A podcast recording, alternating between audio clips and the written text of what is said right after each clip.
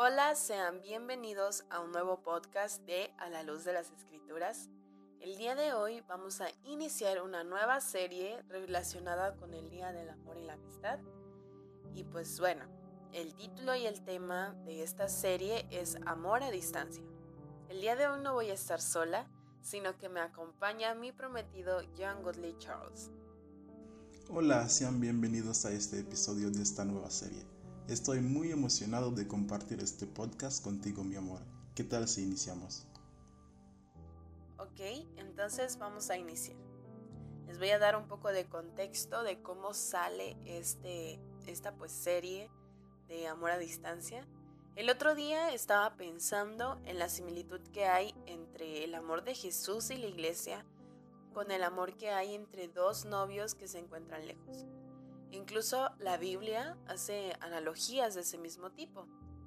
Esto lo pensaba porque mi prometido y yo estamos viviendo en ciudades distintas y la única forma para vernos es que él viaje más o menos 12 horas, por lo que nos vemos únicamente dos o tres veces al año en temporadas vacacionales, para que pues su estancia en la ciudad donde yo vivo pues sea larga y valgan la pena todas esas horas de viaje, ¿no?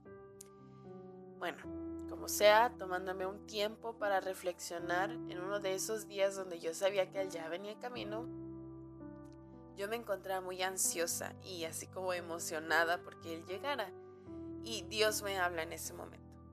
Entendí que es de esa misma forma en la que yo estaba emocionada porque él llegara, así es como nosotros como iglesia de Cristo debemos esperar su venida. Exacto. De hecho, en Santiago 5, versículo 7 dice, Amados hermanos, tengan paciencia mientras esperan el regreso del Señor.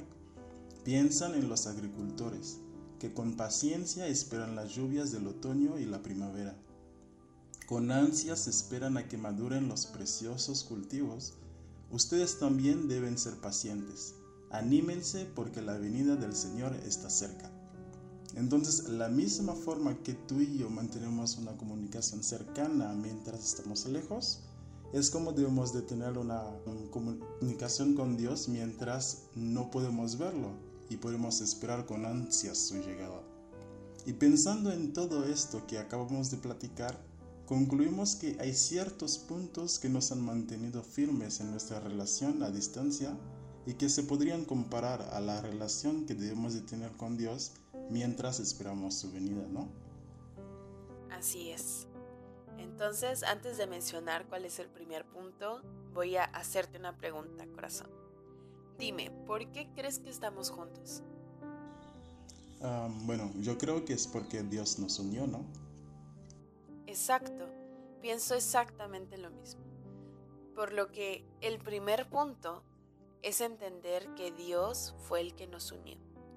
No lo hizo únicamente porque lo deseáramos, porque yo dijera, ay, me gusta Woodley, es bien guapo, es bien inteligente, quiero estar con él. Este, o porque tú pensaras lo mismo de mí, ¿no? Eh, Dios no nos unió solamente por eso, sino que nos unió por lo el destino, por el destino que Él ya había eh, diseñado, incluso antes de que el mundo existiera, ¿no? Porque Él sabe los planes que tiene con nosotros. Sí, y igual, por ejemplo, de la misma forma que Él nos eligió, es por su gracia y misericordia que estamos salvos, como lo dice Tito 3, versículo 5. dice, Él nos salvó no por las acciones justas que nosotros habíamos hecho, sino por su misericordia. Nos lavó quitando nuestros pecados y nos dio un nuevo nacimiento y vida nueva por medio del Espíritu Santo. Es decir, que no puede de ninguna forma nuestra comunión o relación salvarnos, ni elegirnos para salvación, sino solo creer en Jesús, vino, murió y resucitó. Aceptar como nuestro sacrificio a Jesús en la cruz para nosotros es su gracia por lo que nos hace salvos. Lo principal en sí es entender que Dios nos unió a Él. Además de lo que se mencionó en el punto anterior, ¿qué otra cosa crees que ha hecho que funcione nuestra relación a distancia, corazón? Yo diría que el amor que sentimos el uno por el otro.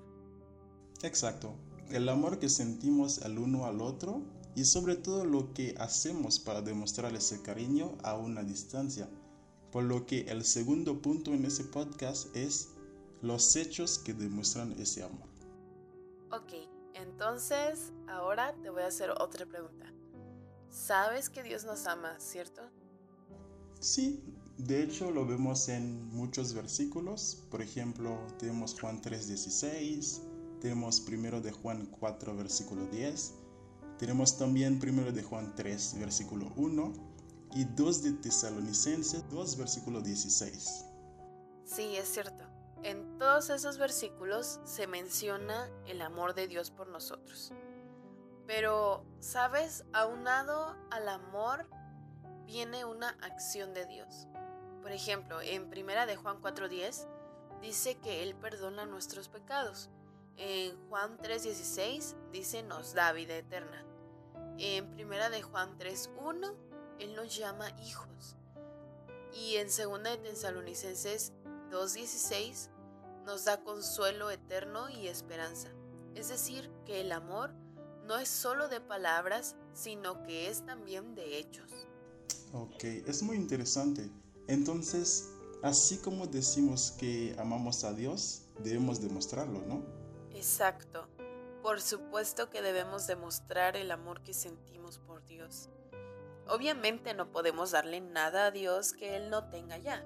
Sin embargo, tomando como ejemplo nuestro noviazgo, tratamos de demostrar nuestro amor con hechos que son fundamentales para que esta relación funcione.